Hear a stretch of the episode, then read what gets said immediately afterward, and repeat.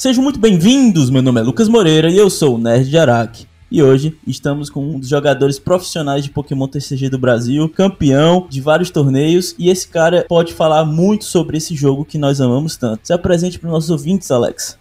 E Lucas, muito obrigado pelo convite. Eu sou Alex Silva, jogador especialista de cartas Pokémon há mais de 15 anos, conforme eu falo no canal Plus Power, que é o canal dedicado a ensinar as pessoas a jogarem Pokémon TCG. Alex Silva ele coleciona vários torneios de Pokémon profissionalmente. Tem um, um, canal no YouTube com mais de 20 mil inscritos já, né? Bateu essa meta. Parabéns, Alex, pela meta de 20 mil. E ele joga mais de 15 anos o jogo, desde o Base 7. A gente vai falar um pouco sobre a história do jogo, o que é o Pokémon TCG, um pouco do cenário competitivo. E claro, eu sou muito fã desse cara e eu vou fazer um pouco do meu papel de fanboy dele. Muito obrigado aí pelos parabéns, né? Demorou um pouquinho, mas conseguimos bater a marca de 20 mil. É, e vamos que vamos, né? Vamos continuar aí até onde Deus quiser e as galera aí apoiar a gente. Então, galera, fique com o papo, vamos jogar moeda para saber quem vai começar a, fa a falar aqui e aí a gente já volta.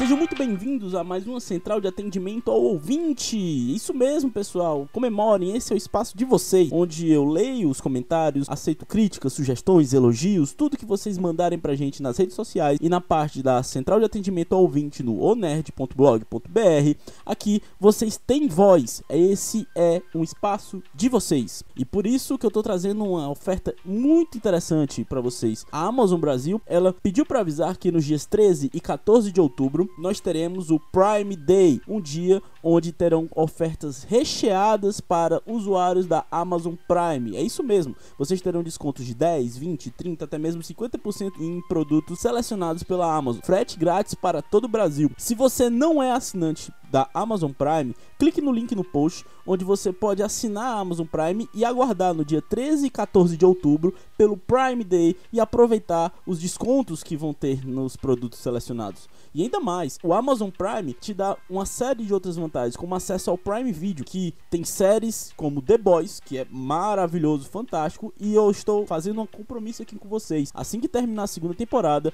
farei um episódio sobre The Boys. Então não perca tempo, clique no link da descrição e assine Amazon Prime para não perder as ofertas exclusivas. Ah, mas eu não quero fazer compras no dia 13 e 14. Não tem problema. Você vai ter todas as outras vantagens de ser um assinante da Amazon Prime, inclusive assistir The Boys.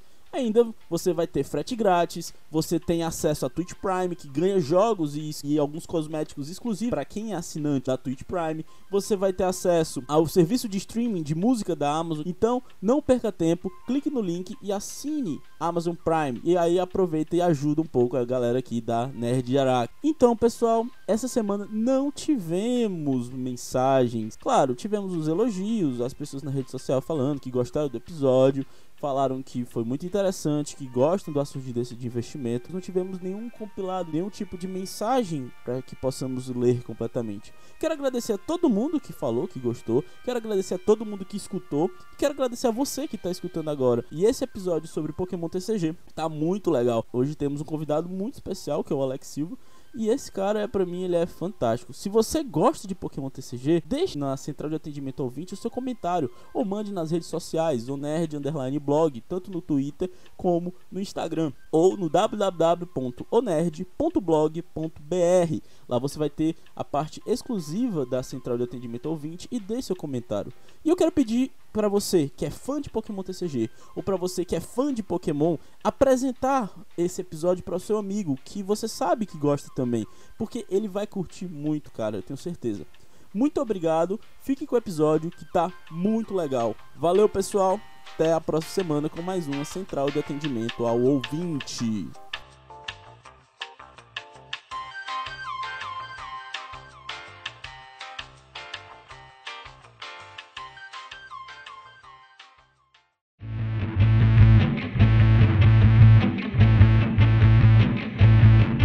Alex, como eu ganhei na moeda, eu posso começar falando um pouco sobre a história do Pokémon. Claro, você tem mais propriedade para falar comigo porque eu sou um jogador um pouco recente.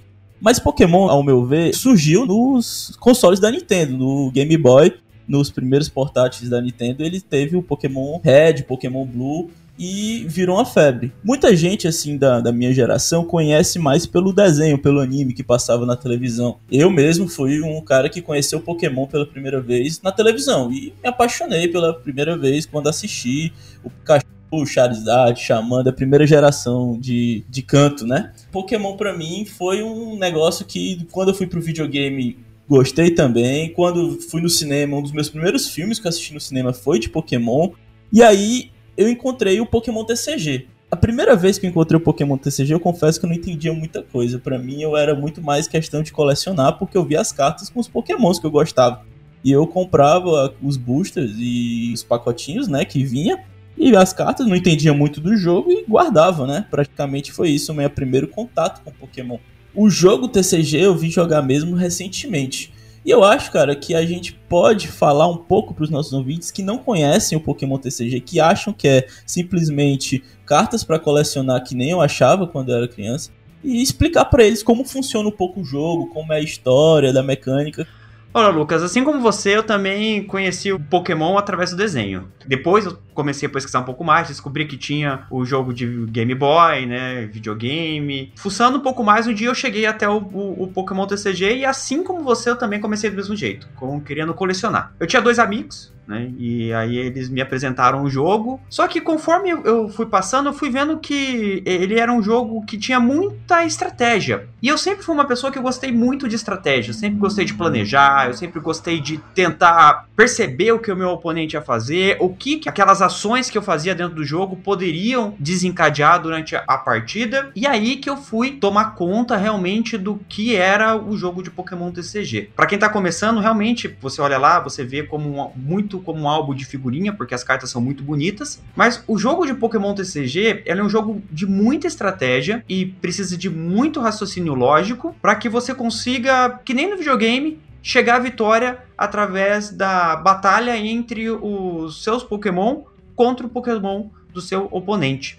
Essa é a grande essência do jogo de Pokémon. Né? Você sempre está desenvolvendo estratégia, desenvolvendo raciocínio para conseguir chegar à vitória contra o seu oponente. Esse é o ponto que para mim é o ponto chave do Pokémon TCG. E uma coisa que me pegou mesmo no Pokémon TCG, pois como eu gostava muito do, dos jogos, muito do anime, o Pokémon TCG ele traz sim um feeling da batalha Pokémon. Porque você tem o teu Pokémon ativo, você vai usar os ataques para tentar derrotar o teu oponente, para diminuir a vida do Pokémon adversário você tem toda aquela ideia do jogo trazida para as cartas. Isso eu acho que é um negócio que funciona muito bem. O Pokémon ele consegue trazer sim esse feeling da batalha Pokémon para o jogo de cartas. E isso é um dos negócios que alavanca muito o jogo. Porque você tá com os Pokémons que você joga, você tá lá com Charizard, com o Zoroark, com o Greninja, com o Lucario, esses pokémons assim que são a galera costuma gostar muito, cara, você montar um, um, baralho com esses pokémons e batalhar e vencer o do teu colega com esse baralho é uma sensação muito legal, porque você consegue trazer esse sentimento da batalha Pokémon que você assistia na televisão, que você jogava no Game Boy. Isso que é massa, eu acho que é isso que traz jogadores pro campo do Pokémon TCG. Eu concordo completamente. O jogo de Game Boy é um jogo muito legal, porque você cria o seu Pokémon, você vai lá, brida, faz ele nascer, coloca a habilidade que você quer e vai batalhar. Só que na hora que você vai batalhar, você não tem metade da emoção que você tem quando você está de frente para uma outra pessoa, ambos jogando carta, ambos tendo contato social, né? E em momentos e com coisas que são completamente inesperadas, como o cara jogar uma moeda aí da cara, você entra em um estado assim de não, não acredito. Como que você acertou isso? Como que aconteceu isso? Como que aconteceu aquilo outro? Realmente como se fosse uma batalha muito mais próximo do real. No videogame, apesar de ter um pouco desse sentimento, não acaba sendo tão igual porque o contato é um pouco mais reduzido. Eu acho que esse é o, é o grande sucesso. Para mim, é o grande sucesso de todos os trade card games, que são jogos de carta.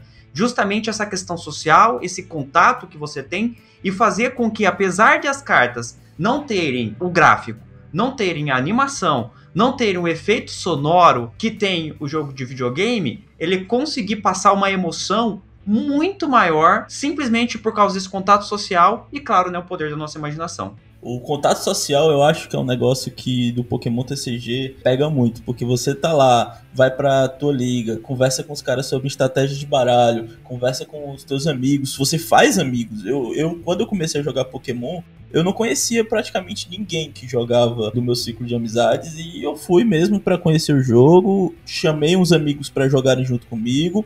E eu fiz muitos amigos lá, gente que eu gosto muito, que a gente sai, conversa, se diverte junto, joga Pokémon, a gente marca para jogar. O contato social do Pokémon TCG é algo realmente surreal, porque você tá é, juntando pessoas que têm um gosto muito próximo pro Pokémon e pelo jogo. E quando junta isso, flui bastante. O fato de você dar aquela, aquele catcher, aquela pegada no Pokémon do oponente, ver a cara dele de, pô, deu cara na moeda e ficar impressionado, não tem preço, isso não se paga de jeito nenhum você ganhar do, do, do, amiguinho por causa disso. E claro, você também lida com estratégias, você montar uma estratégia diferente, mudar aquela carta-chave que só você colocou porque você pensou numa coisa diferente dos outros. É surreal, cara. É realmente o contato social do Pokémon é o que faz o jogo ser o que ele é. A proposta do jogo é justamente essa, né? Afinal, Pokémon nada mais é do que você ir em uma jornada. E diferente de jogar videogame, quando você vai jogar TCG, você precisa ir até uma jornada.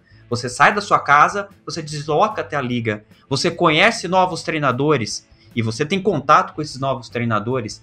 Quem aqui nunca viu uma pessoa nova que chegou na sua comunidade, que estava jogando lá Pokémon TCG, e falou, cara, de quem é esse cara? Quem é? Principalmente se ele era alguma pessoa que jogava de um jeito diferente, tinha algum hábito diferente, alguma coisa assim, você fala assim, putz, quem é essa pessoa?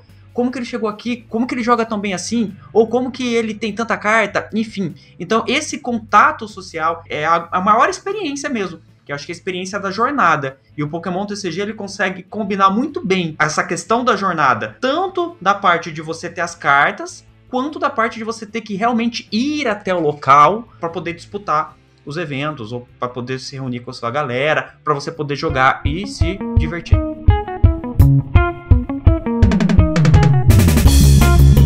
negócio interessante também do no formato de card games, que eu acho muito, muito legal. Porque você tem os principais card games do mundo, né? O Magic the Gathering, que é o mais antigo, um dos mais famosos, mundialmente falando. Você tem o Yu-Gi-Oh!, que é febre por conta também por conta da Konami, animação. A gente já cresceu assistindo desenho de Yu-Gi-Oh! e tudo mais. E o Pokémon TCG, eu acho que esses são os três grandes card games.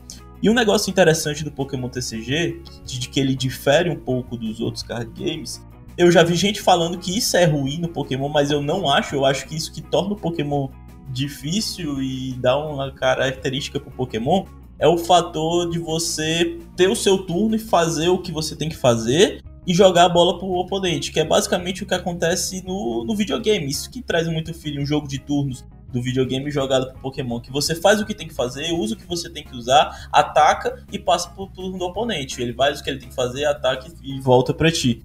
Isso você tem que prever o que, que o oponente vai fazer, pensar a estratégia, porque ele pode ter aquela tal carta e falar: ah, beleza, paciência. Se ele tiver essa carta, vitória dele, mérito dele. Se ele conseguir tal carta, ok, paciência. Isso que eu acho massa, porque muitos jogos você tem é jogando em cima do turno do outro. Você pega o Magic, por exemplo, o turno do, de batalha que eles chamam lá se divide em não sei quantos turnos, porque o cara pode responder você, e aí muita gente quer ter o controle de tudo. Quando vê o Pokémon TCG, você não tem tanto controle assim, mas isso que torna o jogo interessante, porque você tem que pensar nisso, você tem que antever, porque você não pode simplesmente gastar todos os teus recursos numa hora e quando voltar para ti você não tem nada para fazer. Então isso que é massa, você esse gerenciamento de recursos do Pokémon, eu acho que é uma coisa que difere muito, por exemplo, do, do Yu-Gi-Oh, que é simplesmente em três turnos te ganha, o jogo tem. Você pode mudar baralho, coisa que no Pokémon não, não tem. Eu acho isso torna o Pokémon mais único e interessante, sabe? Olha, eu vou falar para você que eu já tive muitas discussões com ah, amigos meus que jogam tanto Magic, Yu-Gi-Oh!, Hearthstone. Eu já joguei Magic, eu já joguei Yu-Gi-Oh!, eu já joguei Hearthstone. Eu posso dizer que eu joguei praticamente todos os card games que existem porque eu gosto desse estilo de jogo. O ponto é o seguinte: muitas pessoas pensam que complexidade, ou complexidade de regra, complexidade de fases, complexidade de muitas coisas, fazem com que o jogo seja mais difícil de jogar, o que não é necessariamente uma verdade. O xadrez é um jogo de turno, assim como um Pokémon, em que você faz um movimento e o seu oponente também faz um movimento. E é um dos jogos mais complexos do mundo. É um jogo que depois de 15 movimentos você tem mais combinações possíveis de ser executado do que o número de estrelas e átomos existentes no universo. O Pokémon TCG, por ter essa característica de ser um jogo de turno, te obriga a desenvolver um raciocínio em que você tem que analisar o seu turno, fazer a melhor jogada que você pode fazer e ainda assim considerar as jogadas que o seu oponente pode fazer, porque se você ignorar esse fator, você pode ter escolhido uma jogada ruim. E tem pessoas que não vão se adaptar, porque cada pessoa tem um estilo, Cada pessoa tem um, uma característica. E eu vejo muito que essa é uma dificuldade que vem principalmente das pessoas que começaram jogando outros jogos, como Magic e Yu-Gi-Oh! e foram pro Pokémon. E não uma pessoa que começou jogando Pokémon e foi pro Magic.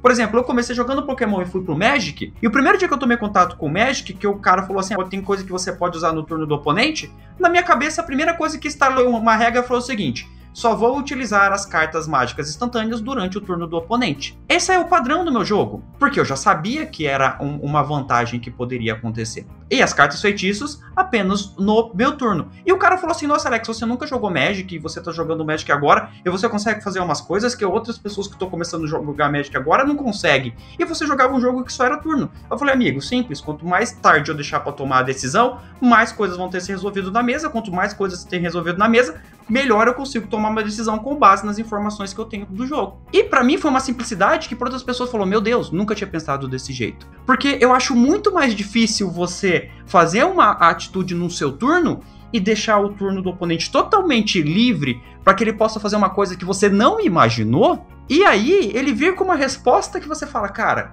perdi porque ele fez uma coisa que eu não conseguia imaginar. Então eu também acho que esse é um grande elemento do Pokémon. Eu não acho que isso deixa o jogo mais simples, pelo contrário, deixa muito mais complexo e traz outros mecanismos e outras experiências que realmente é o que torna o Pokémon único em relação a esses outros tipos de jogo. Eu falo para as pessoas que eu vejo Pokémon muito mais próximo do xadrez do que eu vejo Pokémon próximo de jogos como Magic e Yu-Gi-Oh! Eu concordo contigo nessa fala, porque é justamente isso. O xadrez você faz sua jogada, o teu movimento e espera o movimento do oponente. E aí você tem que prever o que ele vai fazer, você já pode ir colocando o oponente na tua dança, no uma estratégia para que você consiga controlar o oponente sem precisar interferir no que ele faz. Já pensou se no xadrez tu pudesse puxar uma peça do bolso que o oponente não sabe que tu tinha para poder capturar uma peça dele? Isso aí seria um negócio que tornaria o jogo um tanto menos estratégico, porque você não precisaria prever o oponente. Você simplesmente só vai esperar que ele faça aquela coisa para você ativar na hora certa. É bem isso daí. Não estamos querendo dizer que Pokémon é melhor que Magic, o Magic é melhor que Pokémon, não é nada disso. São coisas diferentes sabe? E, e, isso também vai fazer parte da estratégia do Magic. Mas sim, eu concordo com essa linha de raciocínio. E essa é a linha de raciocínio que, para mim, é o que faz o Pokémon ser do jeito que é.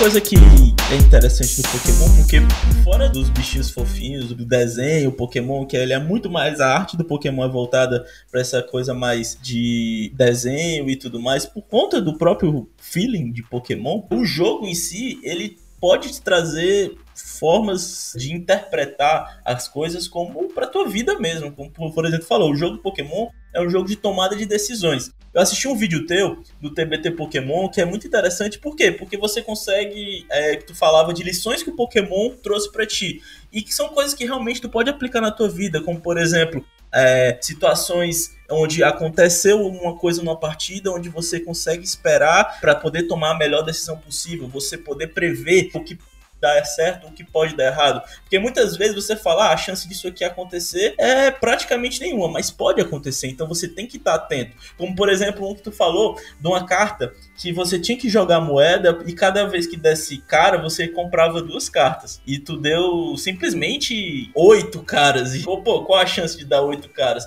Comprou o baralho inteiro e perdeu o jogo. Pô, mas aí tu começa a pensar melhor nas consequências dos teus atos. Então você age melhor. Pode jogar isso para tua vida também, porque você consegue analisar melhor as situações. Porque às vezes naquele momento imediato aquela escolha pode parecer boa, mas ela pode ter uma consequência no futuro que não seja tão boa. E o Pokémon ele também traz essas coisas pra tua vida, né? É que nem o xadrez. O cara olha assim, o xadrez é, também é desse jeito. Eu nunca tinha pensado para comparar o Pokémon com o xadrez como tu comparou. E realmente eles têm muitas coisas que se parecem no estilo de jogo, no estilo de tomada de decisões e de traçar estratégias. E é isso mesmo, cara, você vai desenvolvendo um pouco mais o teu senso de tomada de decisão. Na vida, se você consegue tomar as decisões onde você consegue controlar o teu risco, você consegue se sair bem em muitas coisas que você faz, seja no âmbito profissional, seja no âmbito pessoal, ou até mesmo no hobby, como o que é o Pokémon, o xadrez da vida, não é? Concordo completamente. Além de ser um jogo de estratégia, ele é um jogo puramente de tomada de decisão.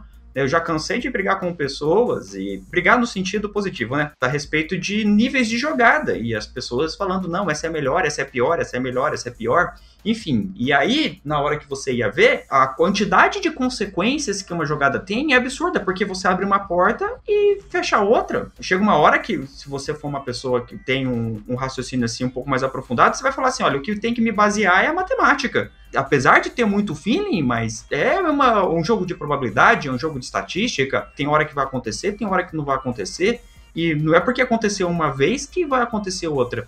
O que vai acontecer é o que tem uma maior probabilidade de acontecer. Tomar decisão, saber como tomar decisão, saber o risco, as consequências, sejam positivas, sejam negativas, no Pokémon TCG é o que vai fazer se você ser uma pessoa boa. E como você disse, é como se você tivesse a todo, toda partida fosse um teste, um teste único no qual você tem que conseguir tomar as melhores decisões para conseguir resolver um resultado único e esse resultado único vai levar para um caminho comum que é a vitória. Imagina se toda decisão que você pudesse fazer na sua vida, você pudesse saber o resultado e a consequência dela sabe? Com toda certeza você conseguiria chegar muito mais facilmente no objetivo que você quer. Então, cada partida de Pokémon é desse jeito. Saber tomar decisão de forma eficaz, eficiente, é o que vai fazer você conseguir ter o maior número de êxitos. Não falo que os outros card games não sejam desse jeito. Cada um tem seus pontos fortes, seus pontos baixos. O Pokémon mesmo tem pontos realmente baixos, às vezes. Um, por exemplo, a questão dos formatos de jogo, eu acho que é um ponto um pouco fraco do Pokémon, é que não tem muita variação variabilidade de formato de jogo, principalmente aqui no Brasil, que a gente tem as cartas de Pokémon que vão lançando. Como é o Pokémon é um jogo TCG, o que seria um TCG para quem não conhece? TCG é Trading Card Game, que significa que é um jogo de colecionar cartas. Você vai trocar cartas, você vai comprar o um pacotinho, abrir e as repetidas você troca com seus amigos, você vai ver, você tem todo um comércio por trás de uma carta melhor, uma carta pior, uma carta mais rara, uma carta menos rara. Então tem tudo isso porque você não vai comprar o jogo com todas as cartas já. É, e vai montando e tudo mais. Isso que seria um TCG. E claro, a empresa ela tem para mantê-la, tem que vender as cartas e tudo mais, até mesmo para manter o jogo vivo. E uma das coisas que você tem é pegar essas cartas antigas que vão ficando defasadas e tentar colocar elas para serem jogadas. Só que o que a gente vem percebendo é que no, nos formatos que nós temos, que são dois hoje em dia, o formato padrão e o formato expandido, que o padrão você tem coleções onde valem só as coleções mais recentes e o formato expandido você consegue pegar as cartas mais antigas. Porém você fica assim, o formato padrão vai sempre sendo dominado pelas cartas com um nível de poder mais forte, mais absurdo, digamos assim, o formato expandido, pelo fato de ter aquela grande quantidade de cartas, ele fica uma grande bagunça, porque você mistura mecânicas de, de coisas diferentes e tem alguma carta que, por conta de uma carta nova que lançou, ela ganha um nível de poder muito maior e tudo mais, e como é uma grande quantidade de cartas, fica sem controlar. E aí isso eu acho um problema do Pokémon TCG que uma das coisas que eu vi você fazendo agora e eu achei fantástico foi a criação de um modo para você jogar onde você consegue resgatar parte desse feeling do passado e tudo mais que tu criou, que é o, o modo jornada. Quando eu assisti a ideia do modo jogada, eu achei, cara, isso aqui é legal, isso aqui é realmente divertido de se jogar, porque você cria um, uma estratégia diferente, você não precisa abusar do power creep das coisas, do pico de poder que as cartas vão crescendo à medida que vai avançando o jogo, e você consegue reviver cartas que estão paradas ali, por quê? Porque elas ficaram mais fracas e você consegue jogar elas novamente. Isso eu achei bem legal. E é algo que eu acho que eles não estão olhando muito como por exemplo no Magic tu tem formatos como o Pauper, você tem o Commander, você tem outros formatos que consegue dar uma diferenciada melhor e você consegue dar uma sobrevida maior para algumas cartas, para elas não ficarem simplesmente encostadas ali na pasta ou até mesmo na sapato, o que é que seja. Bom, eu comecei a jogar Pokémon e o começo da nossa conversa aqui foi sobre a nossa experiência, sobre a nossa jornada no jogo, sobre aquela, aquela sensação de que conforme o tempo foi passando, você vai conhecendo novos desafios e esses novos desafios te motivam cada vez mais. Só que ainda assim, né, todo mundo gosta de voltar para sua raiz. Também temos um ponto que é a socialização no Pokémon TCG. A Pokémon Company, ela é uma empresa muito grande. A Pokémon é uma franquia e essa franquia é uma das maiores do mundo. Salvo engano, eu acho que é a maior franquia de entretenimento do planeta. Meio que é natural quando você chega no ponto mais alto, do lugar mais alto do de tudo, ou no pico, você se acomodar. E eu vejo que hoje em dia a Pokémon ela é acomodada. O desenho por si só atrai muita, muitas pessoas, principalmente crianças, pessoas novas. Isso vem de tanto, isso já é uma coisa que naturalmente sai, que ela nunca pensou em fazer o caminho que é o que? A continuidade, ou o passar aquele legado. Por exemplo, as pessoas que são fãs de Star Wars lá atrás, elas conheceram Star Wars, a franquia Star Wars viu o que que era, viu que as pessoas estavam querendo mais coisas sobre Star Wars, mas elas não queriam simplesmente, ah, eles queriam explorar mais, eles queriam ter uma experiência maior e começaram a criar coisas, começaram a criar é, eventos de fãs, coisas de fãs. E isso fez com que a, a, franquia continuasse. O Pokémon ela dá muito enfoque no desenho, ela dá muito enfoque no videogame, só que no TCG ela acabou esquecendo do ponto mais importante, que além de ser um trading card game, um jogo de cartas colecionáveis, ele também é um jogo. E o elemento mais importante para um jogo continuar sendo bem sucedido é a jogabilidade. Com o passar dos anos, novas mecânicas têm que ser criadas, novas cartas têm que ser criadas. Só que você vai criar uma base de pessoas que quer ainda ter aquela jogabilidade, aquela experiência de montar o seu baralho, de personalizar o seu conjunto de cartas, de sentar com seus amigos para poder jogar e conversar e simplesmente você brincar. Porque o propósito do Pokémon é brincar. Você brincar com suas cartas com aqueles seus amigos. E a Pokémon não fez isso. Ela tem o formato padrão, ela tem o baralho inicial, que é para quem tá começando, super receptivo, super interessante, porque você já pega ali, já monta, já joga. Ela tem um formato competitivo, onde pessoas que nem eu, que jogam o Mundial, né, disputam eventos de grande nível. E se a pessoa quer montar um baralho, ou seja, personalizar o seu conjunto de cartas e criar a sua estratégia, ela tem que vir jogar no mesmo local que eu estou jogando. O que, que isso faz? Quando você é um atleta, você sempre procura estar no pico da sua performance. Estar no pico da sua performance vai desde da sua capacidade até os instrumentos que você utiliza para chegar ao pico. Então, se alguma pessoa aqui em Londrina, que é a cidade que eu moro, sentar para jogar o, o, formato padrão, ela vai ter que ter no mínimo os mesmos equipamentos que eu tenho para conseguir jogar. Do contrário, ela vai ser engolida. Eu acredito que a Pokémon deveria ter um formato intermediário, que é justamente esse formato para poder colocar todo mundo na mesma balança, porque a gente sabe que cartas são coisas que não são baratas.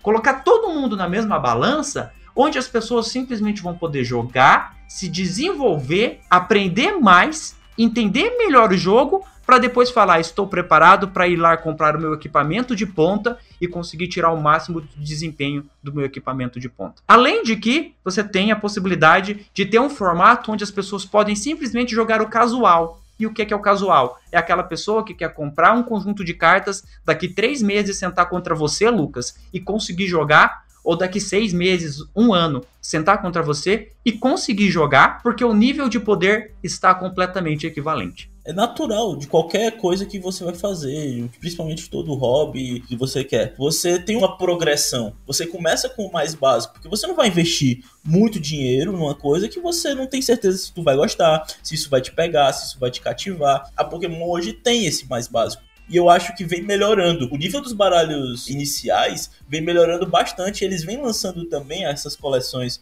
que já vem Pokémon GX e Tag Team já, que são um nível de poder maior, nesses arena de batalha que era antigamente e hoje em dia ele é chamado de League Battle. E é um produto muito bom. Para quem tá começando competitivo, eu indicaria aquilo ali. É um produto onde você tem cartas melhores, você tem uma estratégia melhor e você tem uma progressão. Só que falta mesmo esse intermediário. Você tem que ir aumentando a, o interesse da pessoa. Ali ela vai chegar, ah, beleza, agora eu posso investir, agora eu posso comprar as minhas cartas que são pouco mais caras, porque aqui eu sei que é o que eu quero, o que eu gosto, a, a galera apoia e tudo mais. Que é que nem falou, para quem já joga, já tem essas cartas, quando chega uma pessoa nova, essa pessoa vai ser engolida mesmo. Ela não vai, não tem as cartas para bater de frente, ela não sabe todas as estratégias, ela não conhece todas as cartas, que isso é importante também. Você conhecer não só as suas cartas, como as cartas do teu oponente para poder traçar uma estratégia para vencer ele. Porque se você vai, eu conheço meu baralho, mas eu não sei o que do baralho do oponente faz, aí você vai ser surpreendido. Eu, eu lembro uma história, quando eu comecei a jogar, eu gostava de deck metálico. E aí eu comecei a jogar com um deck, eu acho que eu até peguei a lista no teu canal, que era um deck de Sol Galeu e Metagross. E aí o Sol Galeu, ele tinha um ataque lá, batia 230, matava qualquer coisa praticamente, na época dos Pokémon GX e tudo. E aí eu sabia tudo do meu deck, eu sabia o beabá do que eu tinha que fazer, os turnos que tinha que ser feito, as ordens, eu sabia tudo. Aí eu fui para enfrentar um deck de Zoroark. Eu fiquei até surpreso, porque o cara ele colocou umas energias noturnas do Zoroark e usou o GX. Eu não sabia o que o GX fazia. Aí eu olhei assim, GX, aí o que ele faz? Eu copiei um ataque, copiei o ataque do teu Sol e morreu. E aí eu não tinha mais o que fazer, ele matou meu atacante. Eu tava confiante que o Sol Galeu, ele descartava as energias, poção máxima, ele tinha 250 de vida, os caras não matavam ele no ataque. E eu ficava desse jeito. E aí quando eu vi assim, GX Zoroark matou meu atacante, eu não voltei mais pro jogo. Então se eu soubesse o que que aquilo fazia, talvez eu me preparasse mais, montasse um plano B, ou tentasse nocautear ele para tentar mudar a estratégia dele. Então isso que o novato ele perde um pouco para o veterano nisso, no conhecimento e também no cacife das cartas, né? Porque ele não vai ter todas as armas de ponta lá e aí, claro, isso é toda uma progressão, é natural. Eu concordo, eu acho que aí é onde eles erram, eles não têm um intermediário. É como se você começasse no Charmander e na hora que você fosse ver, você não tava nem no Charizard. Você já estivesse ali jogando no Charizard VMAX, porque a, a, o abismo que existe é muito grande. A respeito desse conhecimento de carta que você falou, tem um ditado popular no mundo dos jogadores assim de card game, principalmente os mais avançados, que é o seguinte: pegou para ler, perdeu. É clássico. Se você pegou a carta do seu oponente para ler, você perdeu. Você não sabe o que, está acontecendo mais no jogo. Só que o nível intermediário é justamente para isso, porque você vai coletar experiência através das suas vitórias, mas muito mais através das suas derrotas. Só que ninguém, meu amigo, quer gastar mil, dois mil reais para levar tapa na cara, né? A crítica ela é necessária. Errar é necessário, aprender é necessário. O problema é quando você vai perder, você vai ter o dissabor de perder e ainda tendo uma experiência ruim, porque você investiu muito. Então eu acho que a Pokémon precisa ter um, um, formato intermediário. Não é porque eu criei, não é nada disso, é porque eu acho que era o que faltava, precisa, sabe? Que são para as pessoas que já montaram o seu baralho, já compraram o deck inicial querem jogar ali, querem tentar suas estratégias, porque do que adianta você ter um conjunto de 200, 300, mil cartas, 3 mil cartas, se só 30 jogam? Não, a pessoa quer ter experiência de montar. Eu quero começar, o meu primeiro baralho que eu montei foi um baralho de fogo, porque eu queria jogar com baralho de fogo. Eu sempre fui fã dos Pokémon de fogo. E a minha primeira derrota foi contra o baralho de um bicho que era normal, eu batia 40 de dano e ele levava todos os meus Pokémon básicos e os meus Pokémon de fogo foram tudo apagados. Aí eu falei assim, meu senhor, o que, que tá acontecendo? Pra que, que serve fraqueza? Tipo, o cara tá batendo ali como se não, não se importasse. Tipo, foi um abismo. A persistência foi o que me manteve. Só que, se tivesse um intermediário, se tivesse um nível ali onde as pessoas possam explorar mais, elas possam testar mais, elas iriam conseguir. Elas não precisariam ir tão avançado tão rapidamente. Então eu acho que isso é o que falta. Uma coisa que eu gostei muito foi essa tua ideia de criar um modo que faz esse papel muito bem, porque o modo jornada ele só tira um pouco a bala do cara que tá mais tempo e aumenta também a bala do cara que tá menos tempo e coloca a galera no mesmo nível, mais intermediário. Isso eu achei interessante. Espero muito que esse modo pegue pelo menos na comunidade brasileira para que a gente consiga mostrar para Pokémon que dá para fazer algo diferente e que tem essa progressão. Porque eu acho o cenário brasileiro muito bom, muito grande e ele é conhecido mundialmente hoje em dia. A gente tem bons jogadores no cenário competitivo. Você é um deles o Gustavo Ada é um outro desses, o Otávio é outro, que são jogadores que estão sempre representando nos torneios por aí afora e vão fazendo o nome da galera. O tanto que o Brasil ele, ele tem um, um torneio internacional que é o da América Latina é aqui, né? A gente tem todo um prestígio aí já na comunidade de Pokémon. Influenciadores, tu, o tio Sam, que são grandes perante a comunidade. Então, é um negócio que se esse formato a comunidade levar para frente, alguém de fora também gostar e levar, isso mostra para Pokémon um pouco do que os jogadores estão querendo e criação de novos modelos é importante para manter o jogo vivo. O ponto que a Pokémon Company tem que entender, manter a jogabilidade e a origem, a raiz, os elementos que as pessoas esperam ter no Pokémon TCG é o que faz ele ser um sucesso, sabe? A história é, tem um nível de progressão, o anime tem um nível de progressão, só que o jogo de carta dele, que é o traz a maior parte desses elementos, não tem. Eu espero realmente que não precisa ser esse formato, pode ser qualquer formato, mas um formato que seja intermediário, um formato que consiga ter a ligação, que consigam trazer para esse mesmo nível e colocar todas as pessoas de forma iguais, porque hoje em dia o jogo de Pokémon ele une muita gente, mas ao mesmo tempo ele afasta. Porque, por exemplo, no Magic, o Pauper, que é o formato comum deles, atrai muita gente, desde as pessoas mais avançadas até as pessoas menos avançadas, e é justamente por igualar. Esse igualar, ao meu ver, não é algo ruim, é algo positivo, é algo que só tem a, a, agregar e vai fazer com que o jogo de Pokémon se sedimente cada vez mais. Opinião minha de uma pessoa que já estudou bastante sobre card games, o formato de Magic mais jogado no mundo, de formato padrão, formato construído, é o Commander, que é um formato for fun, onde você só pode ter uma carta de cada. E um dia uma entrevista de um dos presidentes do Magic perguntando qual era o formato mais conhecido do mundo, e os caras falaram, ah, tinha pesquisa que falava que era o Commander. Ele falou, ah, pessoal, mas na verdade o Commander é o segundo formato mais jogado no mundo. Porque todo mundo esquece do primeiro formato de todos, que é o formato as cartas que eu tenho, que são aquelas pessoas, aquele grupo de amigo que junta, pega um bolo de cartas que ele tem e sentam para jogar. No Pokémon TCG eu não vejo nem a existência desse formato.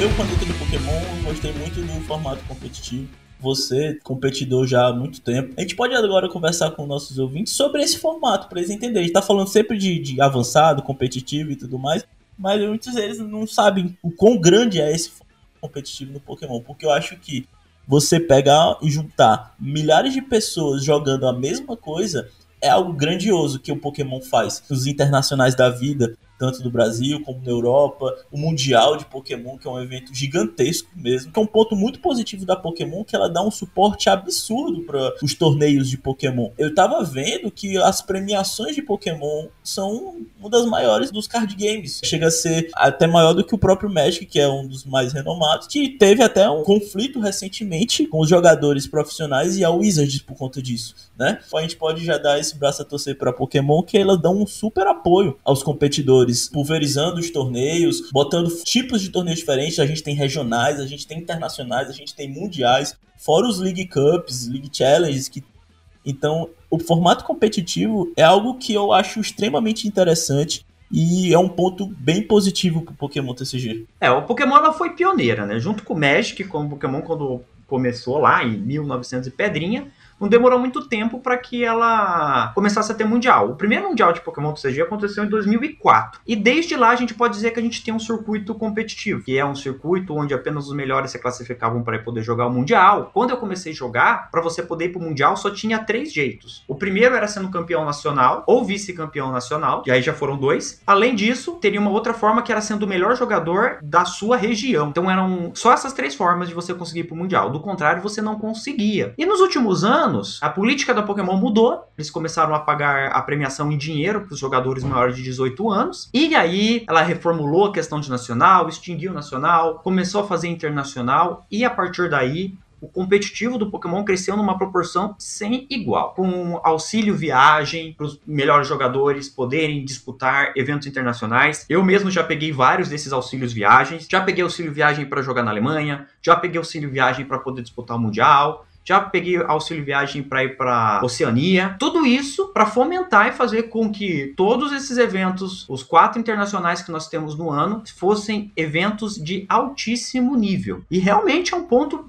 absurdo, porque eu lembro que o primeiro nacional que eu joguei, eu acho que tinha um total de 70 pessoas. O último internacional que eu joguei, que foi o do Brasil, aqui tinha uns mais de mil, na minha categoria, sabe? É algo absurdo. É um crescimento ali de 10 vezes. E a tendência é que crescer cada vez mais, mais, mais, porque eles realmente fomentam. Então esse é um ponto muito, muito positivo da Pokémon Company. Se você gosta desse desafio, se você gosta de entrar nessa jornada, você consegue. Vai te dar um pouco de trabalho, porque tudo que você faz, tudo que você começa até você chegar no seu pico da performance vai tempo, mas é recompensador. Tem os amigos aí que começaram a jogar um, dois anos e já começaram a ter resultados excepcionais. É, então é realmente é algo muito bem fomentado pela Pokémon Company, algo que é, é, de tirar o chapéu e que tem melhorado cada vez mais. Eu acho que o, o, papel da comunidade é meio que você sempre também cobrar o que tá ruim, né? E isso daí já foi muito cobrado lá atrás e hoje é algo que é muito positivo. Então a gente só tem a agradecer e realmente dar os parabéns para eles. É uma outra atmosfera, né? Tu, tu participar de um torneio grande desse, você vê a quantidade de pessoas. O que é interessante é você sair da tua bolha, porque muitas vezes você jogando os torneios da tua cidade, você sempre vê as mesmas caras, as mesmas pessoas, um ou outro diferente. Então, às vezes, você já sabe o estilo de jogar de um, o estilo de jogar de outro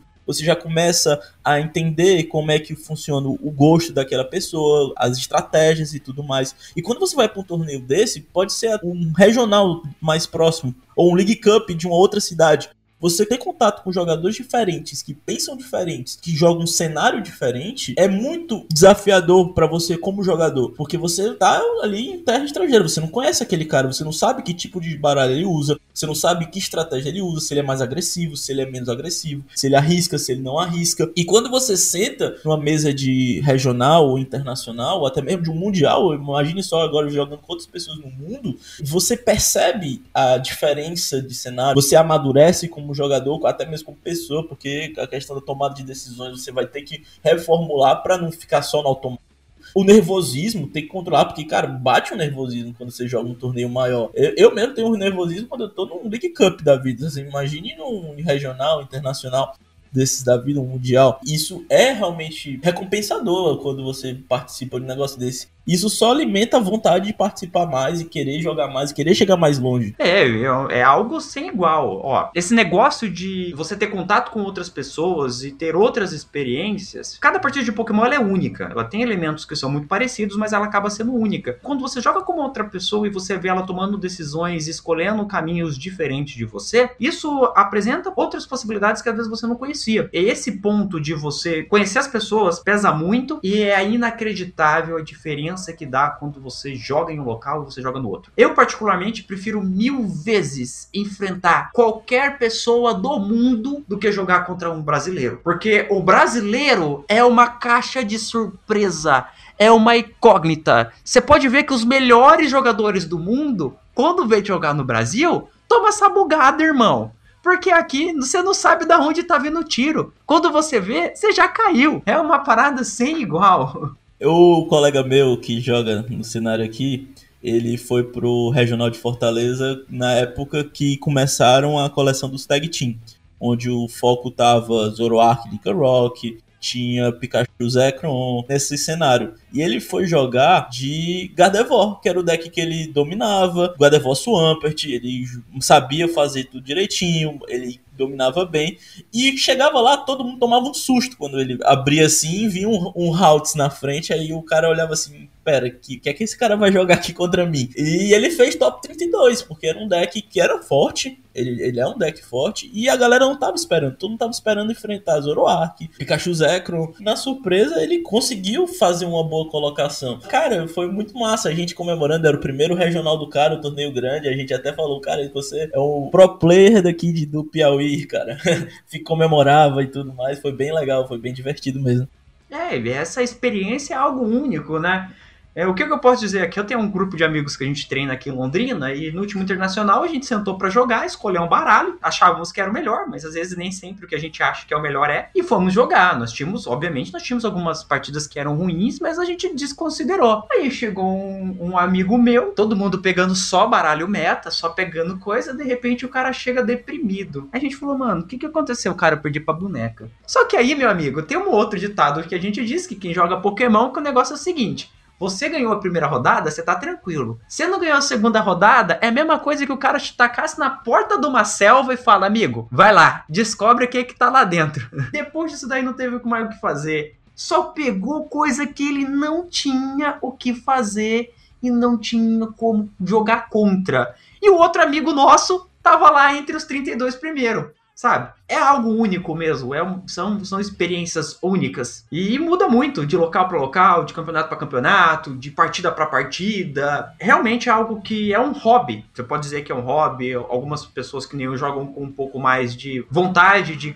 conquistar o campeonato, mas ainda assim é, é um hobby, é prazeroso, é legal, é divertido e cria muitas histórias e histórias únicas. E a, também a questão de você levar a consideração que é uma competição. É uma competição que tem juiz, tem regras e tem todo aquele ar de competição. Um colega meu também, que nos, nesse mesmo regional, foi o primeiro regional, a inexperiência também bate. Então, por exemplo, o cara ele tá acostumado a jogar entre amigos, a na parceria, quando o cara dá um misplay, que é uma jogada errada, ele pede para voltar, a gente, não, tudo bem e tal. Mas quando é numa competição dessa, cara, você não amacia, não. Ele tava jogando contra um, competidor que até um tanto famoso, e aí esse cara, eles conversando e tal, empataram, né? Um a um, iam fazer a parte de desempate, só que não dava tempo, faltava, sei lá, um minuto de relógio, e aí eles montaram ali os prêmios, montaram a, a mesa e tudo mais, aí falaram, cara, falta um minuto aqui, não vai dar tempo, você já tem Pokémon no banco, eu já tenho, não vai dar tempo de nocautear comprar os seis prêmios, vamos empatar? Aí ele olhou assim, cara, vamos, vamos empatar. Apertaram as mãos, disseram que ia empatar e ele foi e recolheu. E aí nisso o cara falou, cara, recolher, que significa dizer que tu tá desistindo, a gente não assinou, tem que chamar o juiz, não sei, não sei o que lá. Se eu chamar o juiz agora, ele vai olhar minha mesa e a tua recolhida, ele vai dar a vitória para mim. Aí tava passando o juiz bem na hora. Ele olhou assim, juiz, vem cá. Recolheu aqui. E deu a vitória pro cara, pô. Então, tem isso. A experiência conta muito na hora dessa também. Isso é uma verdade. Malandragem existe em todo lugar. Isso não tem como falar, né? Isso daí tem uma, tem uma gíria que chama isso de Holy Shark. Inclusive, eu tenho que fazer um vídeo do canal a respeito disso. Mas isso é uma coisa chata realmente muito chato. A respeito da experiência, o que eu posso dizer para você? As pessoas olham hoje para mim, você olha para mim, você vai falar assim, pô, o Alex Silva do canal Plus Power, ele tem um canal, ele ensina outras pessoas a jogar, então na hora que eu sentar para jogar com esse cara, mano, ele, ele não tem nenhum nenhum sofrimento, nada dele, é uma máquina de jogar, mas não é assim, todo mundo fica nervoso. Eu fico nervoso. Também tem o fato que eu jogo há muitos anos. As pessoas olham para mim e falam assim: "Nossa, Alex, você não fica nervoso? Nossa, você não nunca ficou nervoso? Como você conseguir bem?" Eu vou falar aqui contar um segredo para você. No Nacional de 2014, que foi o nacional que eu cheguei à final, na primeira rodada do campeonato, eu não conseguia comer nada de tão ansioso que eu estava. Porque estava jogando um campeonato muito importante para mim, com o baralho Rogue, que eu havia montado, todos os meus amigos tacando pedra em mim, criticando, falando você não vai conseguir em nenhum lugar com esse baralho. E eu tinha convicção, eu falei não, eu montei o baralho, eu sei que ele é bom, eu confio em mim. Só que ainda assim, você fica ansioso, porque imagina você jogar com um baralho meta, você sabe mais ou menos como ele se comporta. Você jogar com o baralho rogue, você não sabe. Antes da primeira rodada daquele campeonato, eu cheguei a vomitar de tão nervoso que eu estava. Isso que era 2014, eu já jogava fazia mais de 10 anos. Então imagina a emoção e o sentimento que você fica dentro de você, porque realmente é algo muito, é muita atenção, é muita informação, é muita coisa para você poder gerenciar. E depois desse evento, uma das coisas que eu tive que melhorar dentro de mim não era a minha jogabilidade, porque eu sabia que a minha jogabilidade era excepcional, era boa. Já tinha chegado à final do Nacional do, do 2007, já tinha ganhado regional naquele ano, já tinha ganhado vários outros eventos e sempre conseguia ganhar. Só que eu precisava aprender a lidar com a parte psicológica, com essa parte dessa pressão e tudo isso. Essas coisas só aparecem em eventos. Se eu sentar para jogar aqui um campeonato menor, não aparecia, né? É que no caso aparecia naquela época. Se eu jogar para sentar um campeonato regional, também não aparece. Apareciam nesses eventos grandes. Então essa emoção, essa experiência é algo que você sempre vai ter. Até hoje eu tenho o frio da barriga na hora que abro e começo a partida. Só que é algo que você tem que trabalhar. E isso vai deixando com que você fique cada vez mais forte. E não tem caminho, gente. Todo mundo começa pelo começo. Né? Hoje as pessoas param e pensam e falam, ah, para você é fácil. Não, cara. Assim como foi difícil para você, foi para mim. A dificuldade e a evolução acontece com o tempo. O ponto é, você não pode desistir. E se você quer ser um jogador bom, se você quer melhorar, você sempre vai ter que estar tá se expondo a desafios maiores. E é justamente esse expor desafio, romper essa sua barreira, que vai fazer você conseguir ir cada vez mais longe. Realmente, todo mundo teve que começar de baixo de algum ponto. Não tá onde tu chegou no cenário, não, não é por acaso, é porque você foi treinando, foi evoluindo, foi aprendendo, foi batalhando, tudo demanda tempo. E mesmo assim, estando onde tu tá, sendo referência assim no cenário brasileiro, ainda acontecem coisas chatas. Não sei se tu gosta de falar sobre isso, mas tipo. Pode falar do Internacional de 2019? Esse mesmo. Cara, eu tava assistindo, torcendo por ti. Todo mundo ficou assim, não, meu Deus. E teve toda a conversa com o juiz e tudo mais. Conta pra gente aí como é que foi essa, esse negócio aí. Então, vamos lá. Meio que eu posso dizer que foi o problema oposto do que aconteceu em 2014. 2014, como eu expliquei para você, eu era uma pessoa que era muito mais insegura e muito mais ansiosa, ficava muito mais abalado na hora de você sentar para jogar um campeonato. De lá para cá eu fui trabalhando cada vez mais, principalmente aspectos que os meus amigos e, e pessoas que jogam comigo falavam, Alex, você tá cometendo algumas coisas ali. E isso acabou fazendo com que eu ficasse cada vez mais tranquilo. E eu descobri que agora eu sofro de um outro problema que é justamente o oposto daquela situação, que quando eu resolvo o problema, quando eu resolvo a equação, meio que eu jogo no modo mais desleixado. Nesse Internacional de 2019, eu tava jogando uma partida, era uma partida o Picaron, eu tava de Zoroark Lycan Rock, o meu oponente fez uma jogada, eu já tinha feito um turno muito bom, e eu fiz as minhas análises, né? Normalmente, quando você tá jogando, você faz análise, você fala, eu vou fazer tal jogada, tal cara, tal jogada, já tinha traçado todo o meu mapa para chegar à vitória. E eu fiz uma jogada, que fiz uma Lulu, procurei no deck por duas cartas, eu tinha uma faixa da escolha da minha mão, eu precisava de duas double. Deixa eu recapitular um pouquinho para ficar mais fácil da galera entender. Eu tinha colocado um Lycan Rock na frente com uma energia, eu tinha colocado um outro Lycan Rock no banco com outra energia, e naquele turno eu tinha oportunidade de nocautear o Pokémon ativo do meu oponente, com o ataque do Lycan Rock, dos, causando 240 de dano. Na minha cabeça estava tudo resolvido, a única coisa que eu precisava fazer era nocautear aquele Picaron. E aí eu falei, o que, como que eu faço para nocautear esse primeiro Picaron agora e nocautear o segundo Picaron no próximo turno? Eu contei eu tinha opções de procurar Zoroark, fazer todas essas outras coisas, mas na hora que eu vi, eu falei, olha, se eu fazer uma Lulu, procurar no deck por duas double, colocar as duas double no topo, descartar a coabilidade do meu único Zoroark que está em jogo, comprar duas cartas da minha mão, vou ficar com duas double, faço double, ligo faixa da escolha no ativo, fico com uma double na minha mão, no próximo turno, nesse turno eu vou dar 140 vezes 2, 280 de dano, nocautear esse picaron, e com a outra double que eu tenho, eu vou ligar a double no Lycan Rock de trás, que bate 120 de dano, e nocautear o outro picaron, comprar 6 prêmios e vencer a partida. Então foi isso que eu fiz. Tava lá tranquilo. Só que eu tenho o péssimo hábito de ficar embaralhando as cartas na mão. E normalmente eu faço isso para relaxar ou quando eu tô muito relaxado. Então eu fui lá, fiz tudo isso, pensei todo esse negócio, peguei e fui embaralhar. E eu também tenho um outro hábito de ligar as cartas meio que de uma vez. E aí foi onde tudo isso me levou a uma catástrofe. Nesse pequeno momento de desleixo, embaralhei as cartas da minha mão. Eu lembro até hoje que na minha mão a original estava a primeira, a carta do trás era uma choice, a carta do meio era uma double e a primeira carta era uma double. E eu ia ligar Choice, que era a primeira de trás, e Double, que era a do meio, do jeito que eu sempre ligo, nesse hábito bobo. E nesse exato momento eu embaralhei as cartas na minha mão, por algum motivo o juiz bateu do meu lado, fez um barulho, e eu simplesmente liguei e anunciei o ataque. E aí, cara, aí acabou tudo, né? Aí o cara viu o que, que tinha acontecido, automaticamente, qual foi a primeira coisa que eu fiz? Eu olhei pra mesa, eu falei, mano, eu liguei duas Double eu voltei e fui ligar outra carta. Tipo, automático. A minha reação você vai ver que é completamente automática. Eu liguei e voltei. Aí o cara, então, volta, volta, volta. E aí a gente foi pra resolução do juiz. Ele voltou pra resolução do juiz. O juiz pegou lá e falou. Eu tinha falado nocaute, não falei anúncio, né? Aí nessa hora o juiz chegou, eu conheço a regra, e o cara, então, o que aconteceu? Ah, eu liguei aqui, falei nocaute, não, mas você nocauteou, coisa, tá, beleza. Aí eu falei com o juiz, o juiz chamou o head judge, aí o head judge, ah, beleza, então você fez isso daí, você pode atacar. Eu virei pro juiz e perguntei, eu posso atacar? Aí o juiz, sim, você pode atacar. Eu, beleza, XX nocaute. Aí o juiz, não, não, não, não, não, não, não. Você não pode atacar. Eu falei, calma, calma, pera lá, o que que tá acontecendo? Você disse que eu poderia atacar. Pela regra diz o seguinte, quando você dá um ataque, né, quando você anuncia o ataque, você tem que falar o nome do ataque. Eu não falei o nome do ataque, eu simplesmente disse nocaute. E aí, quando você comete um erro, você tem que voltar para os estados mais anterior possível, antes do erro acontecer. Então, o juiz deveria ter voltado, eu deveria ter voltado para a fase de ataque. Mas como a minha jogada meio que poderia ser interpretada como eu tivesse usado o primeiro ataque, o juiz não deixou voltar. Ele falou que eu poderia voltar para a fase de ataque, mas ele falou que não, não poderia porque na verdade eu só poderia usar o primeiro ataque.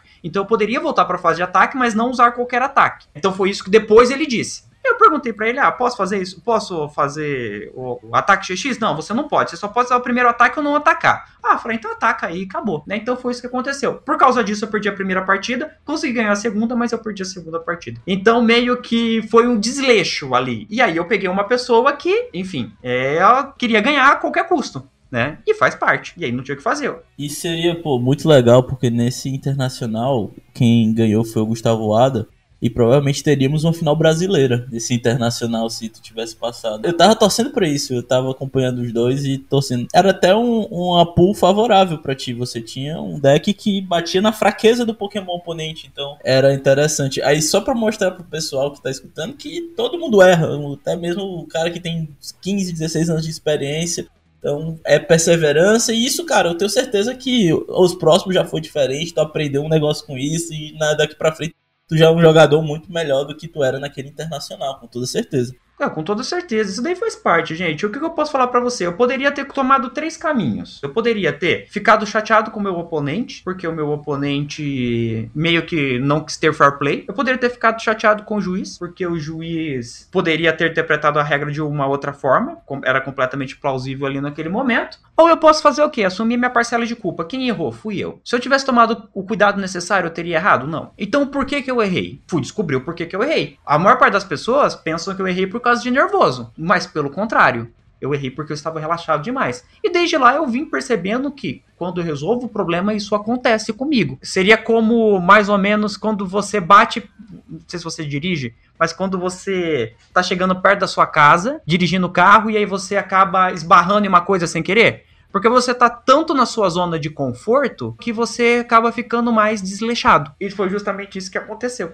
Então, fui procurar descobrir o que, que aconteceu, por que, que eu tinha esse hábito e acabar com o hábito, né? Porque por causa desse hábito e dessa situação que eu desconhecia que eu possuía, ou seja, um problema meu, ela fez com que eu não tivesse pelo menos ganhado mais uma posição naquele campeonato. Cara, sabe o que é interessante? Porque das três opções que tu deu aí, a única que te evoluiria como jogador e como pessoa era essa terceira. Porque as outras duas tu ia botar culpa em terceiros que tu não tem controle. Tu, ah, o cara não foi legal comigo, o juiz foi injusto comigo. Mas tu percebendo que o erro foi teu e melhorando, no próximo tu já não erra mais e tu já cresce. As outras duas tu só estaria empurrando com a barriga e provavelmente, não falo com certeza, mas poderia acontecer isso de novo. Porque você não teve essa reflexão. Eu tenho um problema parecido. Basicamente, eu faço a matemática toda e tem toda a sequência de jogadas. Só que na hora que eu vejo toda a sequência de jogadas, às vezes eu pulo uma etapa. E aí pular uma etapa já era. Às vezes eu ligo a energia na hora errada, ou, ou faço uma coisa diferente na, na ordem que eu tinha pensado, porque eu já tenho traçado na cabeça. Acontece. Isso é realmente, às vezes, é um excesso de confiança que, que, que, que traz isso. Exato, foi exatamente isso que aconteceu, um excesso de confiança. E na verdade, tanto o excesso para um ou para outro faz com que às vezes você acaba cometendo um erro bobo. É, realmente foi um erro bobo. É tão bobo, é tão bobo que ninguém consegue entender. Eu tinha três cartas na mão e eu consegui ligar as únicas duas que não podia. Faz parte. Tudo resolvido dentro de mim, tá tranquilo.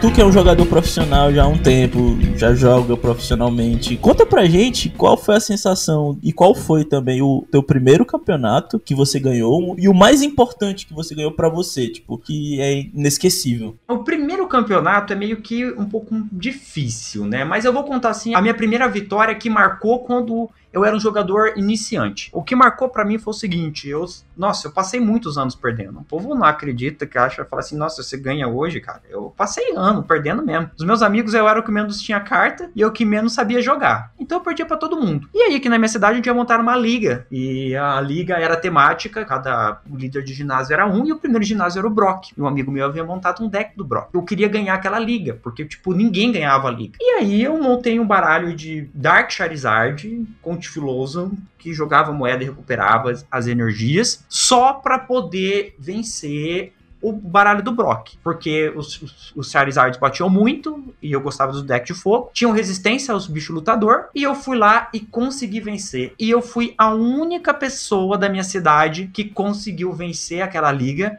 e ser o campeão derrotando o Brock. Então isso para mim marcou muito, porque foi a primeira vitória assim que eu conquistei porque eu me empenhei muito e foi uma conquista que só eu tive ali. Isso marcou demais. Agora, como jogador assim mais avançado, posso dizer que realmente essa, esse internacional que aconteceu agora marcou muito, porque é bem recente.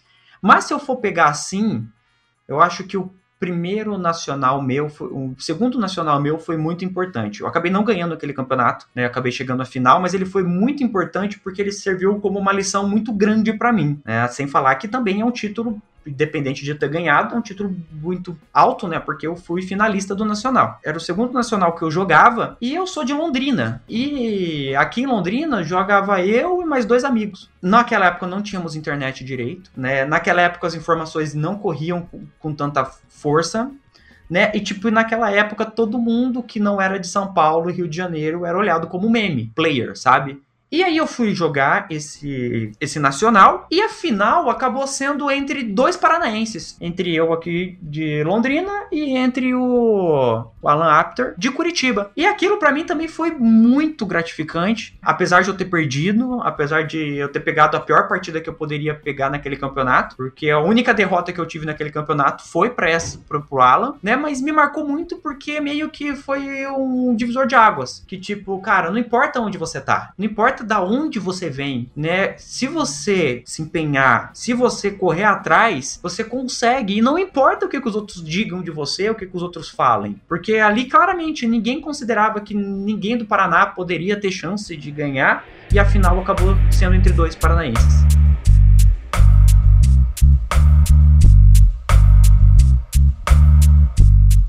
E pra gente poder finalizar um pouco a conversa, a gente pode falar do Pokémon dos dias de hoje porque a gente está vivendo um, uma questão um pouco crítica que é a situação de pandemia mundial e o Pokémon ele é um jogo de, de interação. A gente todo momento falou que o massa do Pokémon é a interação, você tem que ter contato com a pessoa. A mesa não tem, acho que não tem qual é a que a gente costuma jogar, não deve ter dois metros de distanciamento social quando a gente joga na, nas lojas.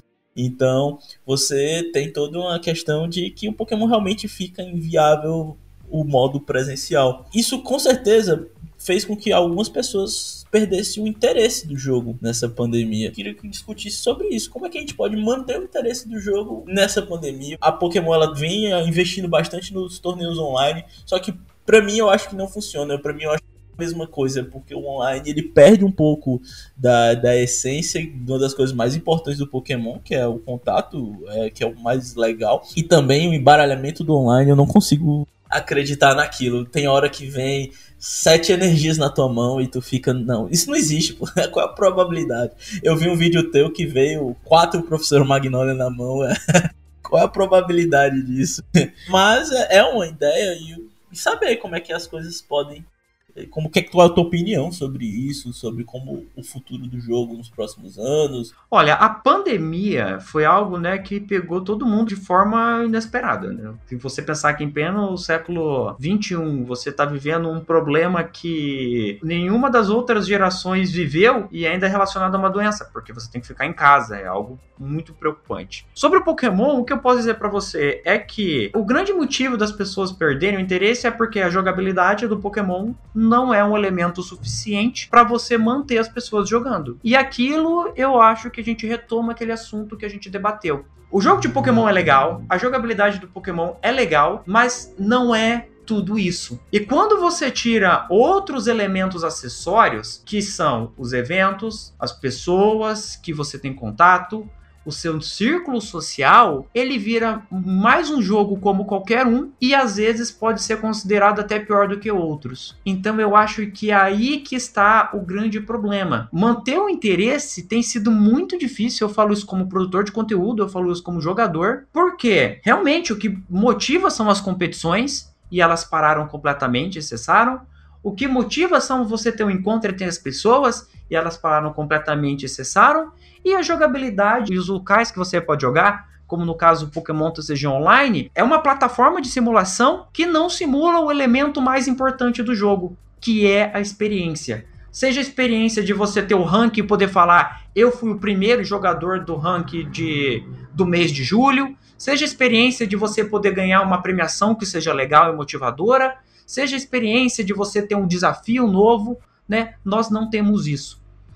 Então tem sido muito difícil. Eu tenho apostado em coisas novas, né? Eu tenho aqui apostado realmente na criação desse formato de jornada, né? Que eu já até executei um, um campeonato, para ver se eu consigo trazer novamente o interesse das pessoas para o Pokémon TCG. A Pokémon precisaria melhorar a jogabilidade, ela poderia melhorar o online com coisas muito simples, tipo cria lá um evento de pré-release, que a pessoa vai lá, pega um conjunto de cartas, monta aquela carta e joga um torneio e ganha os busters, monta formatos diferentes, monte um rank melhor, o melhor, enfim, invista na jogabilidade. E jogabilidade não é a forma que as cartas jogam, mas as variedades que você tem para que elas possam jogar. Cara, acho que tu disse tudo. É realmente. Ou se eles investissem melhor, formas diferentes na jogabilidade, até, até eles tentam fazer daquele modo Raid Battle se eles jogarem aquilo por online, já é um negócio diferente, que muda, mantém o interesse, dá uma melhorada nessas coisas. Com certeza o jogo ficaria mais interessante, porque perdeu um ponto importante, que é a interação, é um negócio que realmente prejudica muito o jogo, com toda certeza. Sim, e o ponto que as pessoas têm que entender é que é um hobby. E o que, que é o hobby? É aquilo que você quer fazer no momento de lazer. Quando você tem um videogame, um jogo para você poder zerar, você às vezes tem o poder zerar, você tem o modo fácil, o modo intermediário, o modo avançado, você tem as missões paralelas, você tem até DLC, né, que é um complemento adicional do jogo. Você tem missões próprias, você tem várias coisas e são vários elementos de jogabilidade para você poder manter mais tempo imerso naquele mundo.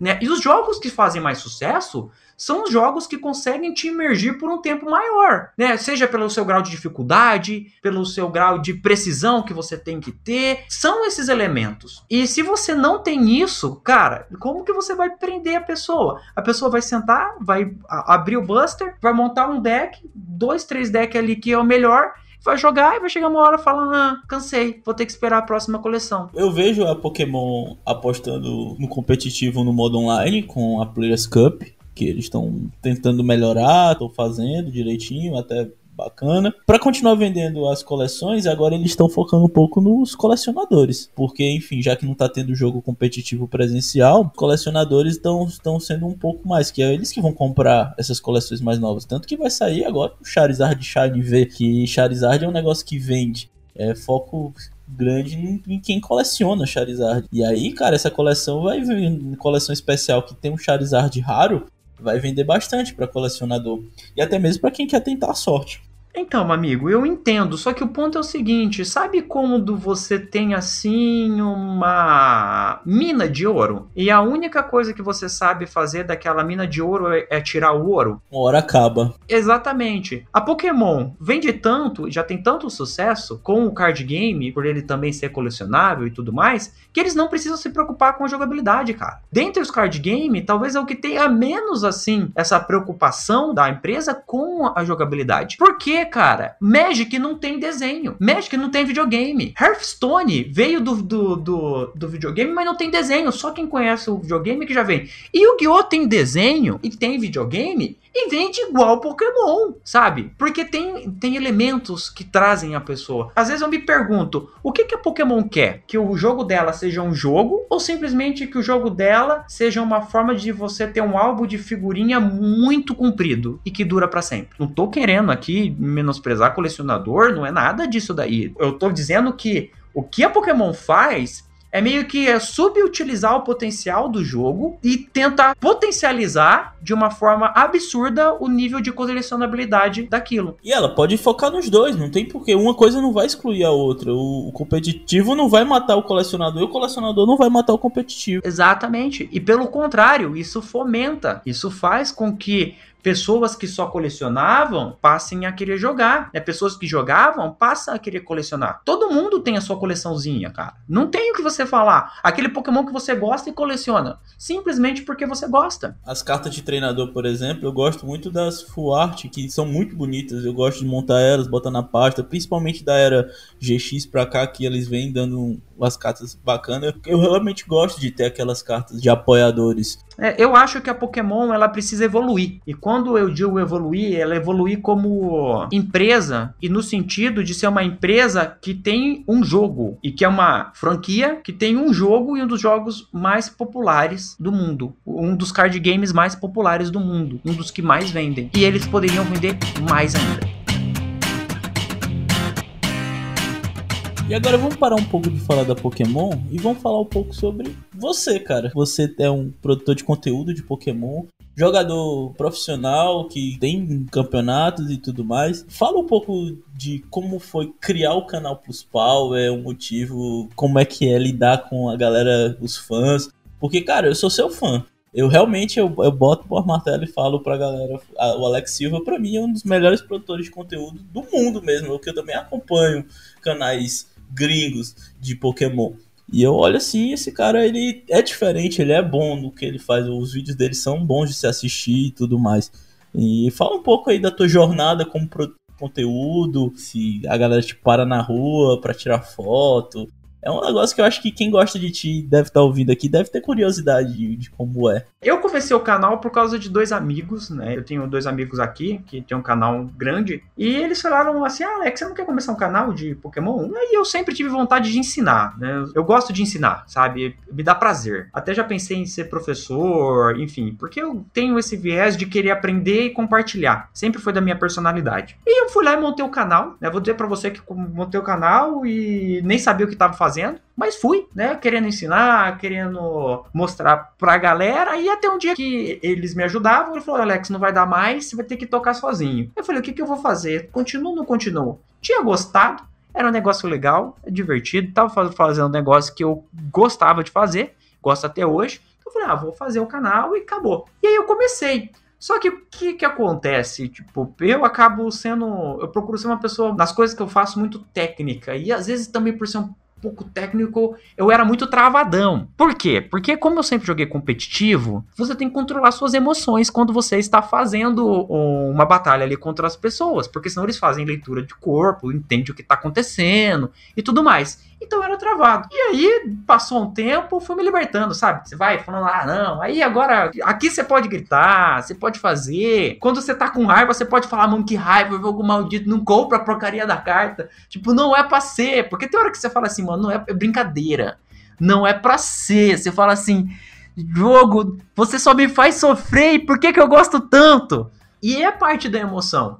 E aí eu comecei a, a, a melhorar nesse ponto e foi indo sempre querendo ensinar. A respeito das pessoas reconhecerem, as pessoas acabam conhecendo mais quando eu vou em campeonato. E aí eles pedem para tirar foto e tudo mais. E eu descobri que o meu público é um público mais adulto, sabe? São as pessoas que acabam acompanhando mais por causa da, até mesmo da minha linguagem.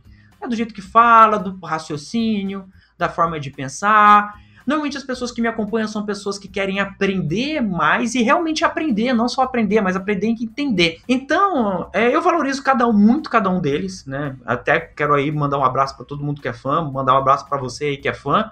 Porque, tipo, eu quero ensinar com o maior prazer do mundo e não tem nada mais gostoso na sua vida do que você ensinar algo para alguém que quer aprender e não importa quantas pessoas sejam. Tipo, é, eu faço isso e eu, quando sento para ensinar, é realmente para poder ensinar tudo que eu sei. O que eu tô falando ali é o que às vezes pode até ser um pouco complexo para quem é muito novo, porque não consegue acompanhar por causa do nível de raciocínio que está envolvido. Mas é, eu sempre tento dar o meu melhor, mostrar o meu melhor, fazer com que a pessoa consiga entender o que está acontecendo para que a, a, minha plateia saia de lá e fale assim, putz, vi um vídeo do Alex e consegui aprender uma coisa que talvez eu nunca teria conseguido aprender sozinho. Eu acho que é isso, o meu grande prazer ali de ter o canal e poder ensinar o canal e falar sobre Pokémon, e ensinar a jogar e a compartilhar a história, porque é meio que algo que une eu a outras pessoas e que ainda assim dá para você aprender muita coisa fazendo isso. Realmente, cara, você faz um trabalho excepcional, tanto pela quantidade de conteúdo que tu produz hoje em dia. Você tem uma grande variedade no mundo Pokémon, tem o TBT Pokémon, você tem as listas de compras que tu analisa a coleção e dá um, um norte para pessoa que tá chegando na coleção, faz um todo um apanhado do cenário. Quando tem mundial, tu fala. O que eu gosto muito é quando tu explica o porquê de tu tá fazendo uma jogada, ou quando tu erra, tu fala, ó, oh, eu errei porque talvez fosse melhor fazer isso, isso, isso, por conta disso, disso, disso. Para quem te assiste e gosta do cenário, se torna jogador melhor assistindo aquilo. Porque além de ser um entretenimento, porque é legal, você conhece decks diferentes, tu grava baralhos que talvez a galera não fosse ver tão comumente, e como baralhos competitivos e explica cada um como se fosse realmente um técnico mesmo. É bem, bem legal mesmo.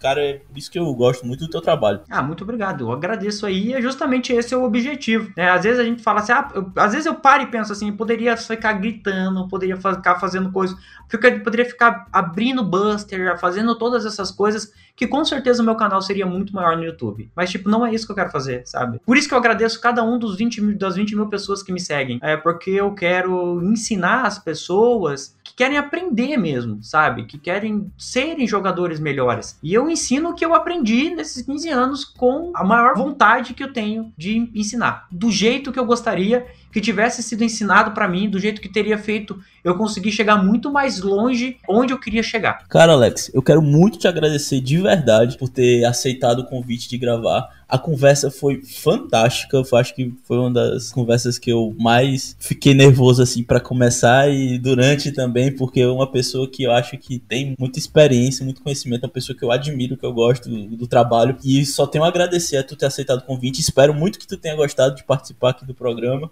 Fala aí pros nossos ouvintes aí as suas considerações, o que é que você achou e também faz um, um merchan, divulga aí o canal, o Instagram, os projetos e tudo mais. Bom, eu queria dizer que foi uma conversa muito boa. Fazia muito tempo que eu não tinha uma conversa assim, né? Onde você pode falar de algo que você gosta e tem tanta paixão. O que eu vou dizer para todos vocês é que se você gosta de Pokémon do CG, se você quer aprender a jogar e se tornar um jogador melhor, pode passar lá no meu canal que eu vou compartilhar com você tudo que eu sei. Canal Plus Power, lá no YouTube digitar, bem fácil de, de, de achar. Também tem o Instagram. Vou dizer para você que eu não acabo usando tanto o Instagram, que eu fico tão envolvido dos projetos, né, que eu tenho vários projetos paralelos, quase todos eles envolvendo Pokémon, que acaba não interajo tanto, mas estou tentando mudar isso daí para ficar mais próximo de cada um de vocês. Quero agradecer o convite, porque foi muito bom, muito bacana falar de algo que você gosta e falar de algo que você gosta para as pessoas que também gostam daquilo é algo gratificante. Eu acho que todo mundo deveria ter essa experiência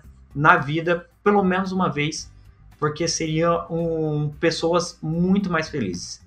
É, muito obrigado aí por essa oportunidade aí, Lucas. É, e se você tá querendo começar a jogar Pokémon TCG, entre na Plus Power Shop. Lá você pode comprar seu, seu baralho, montar seu deck e começar a jogar. Lá tem todo tipo de carta e é um dos melhores preços aí do mercado na Plus Power Shop. Eu tenho uma loja, né? Porque a gente precisa sobreviver, né? Então a gente vai tentando fazer o que dá para sobreviver. Só que eu às vezes até esqueço de comentar da minha loja, né? Então, realmente, se você precisar comprar algum produto, eu tento fazer de jogador para jogador. Daquilo que eu gostaria que fossem feito para mim, né, fazer para os outros. Se você precisa, passa lá, os preços sempre são muito bons, sempre procuro manter os melhores preços aí do mercado. Muito obrigado você ouvinte que está até aqui, chegou até aqui no final. Eu venho agradecendo muito a participação, vocês vêm interagindo, está sendo muito legal a interação com vocês. Se você quiser comentar sobre o episódio de hoje, acesse a página onerd.blog.br. Lá você pode encontrar a central de atendimento ao ouvinte, onde você pode mandar seus comentários sobre o episódio, que eu posso escolher um, ler e responder, para a gente ter essa interação.